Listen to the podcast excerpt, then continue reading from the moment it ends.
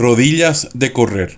Cristian Servín es un joven de 21 años que el miércoles 17 de marzo pasado fue torturado por la policía. Su historia se conoció solo porque una persona pudo filmar con su teléfono el momento en el que corría desesperadamente, maniatado, sobre la calle Sara de Asunción con una importante cantidad de agentes de la policía montada persiguiéndolo. Fueron ocho cuadras de desesperación, de apenas poder respirar, incluyendo golpes al inicio y al final de su detención, según contó a varios medios. Cristian sufrió la penitencia por haberse manifestado en tiempos turbulentos contra un gobierno que perdió absolutamente toda credibilidad. En las redes sociales, ese enjambre de opiniones a veces tan útiles, pero también tan cargadas de toxicidad. Se pudo leer a varios neostronistas que se evidenciaron sin pudor para celebrar un claro abuso de autoridad estatal. Algunos, seguramente, experimentaron una orgásmica nostalgia de los tiempos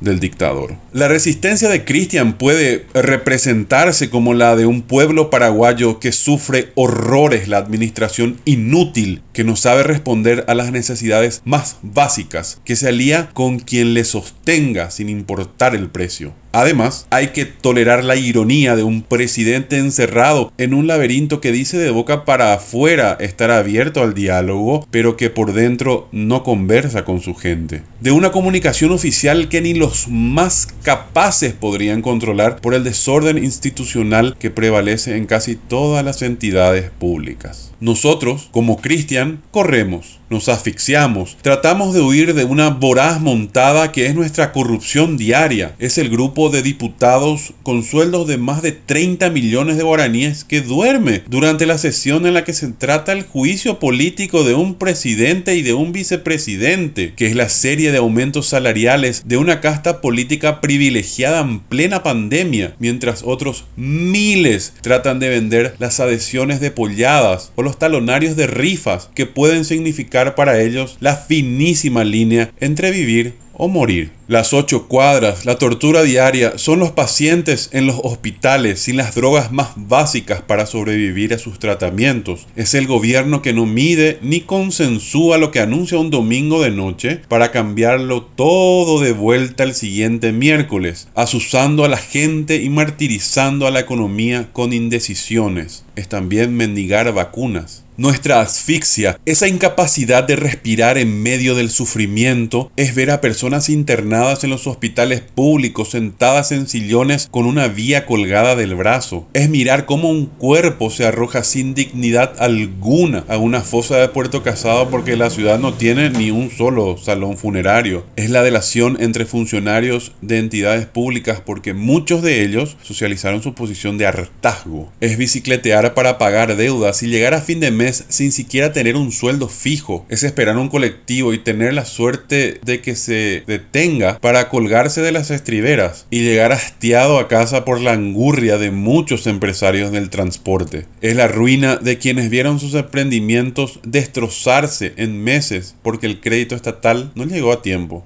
Mientras tanto, hay una completa disociación de la realidad por parte de quienes dirigen al país. Argumentan, para defenderse, que no hay un manual de pandemia, cuando todo lo que hace falta es sentido común. Apostar a personas capaces que no hagan de este país un reír a nivel internacional. Cristian fue liberado el jueves 18 por falta de pruebas, junto con otra decena de jóvenes que fueron detenidos durante las manifestaciones. Tal vez nosotros podamos aspirar alguna vez a lo mismo, a ser libres del statu quo político en donde todo cambia para cambiar nada, de autoridades y candidatos ignorantes, mezquinos y celosos por sus intereses, de perpetuarse en el poder. Hay un Paraguay que puede brillar sin estas lacras. Este es un país tan rico, con tanto potencial, pero gobernado por incapaces y los poco buenos que quedan no pueden con todo. Necesitamos nuevos y mejores líderes que rompan el sistema. Necesitamos respirar, pero mientras tanto tenemos que seguir corriendo.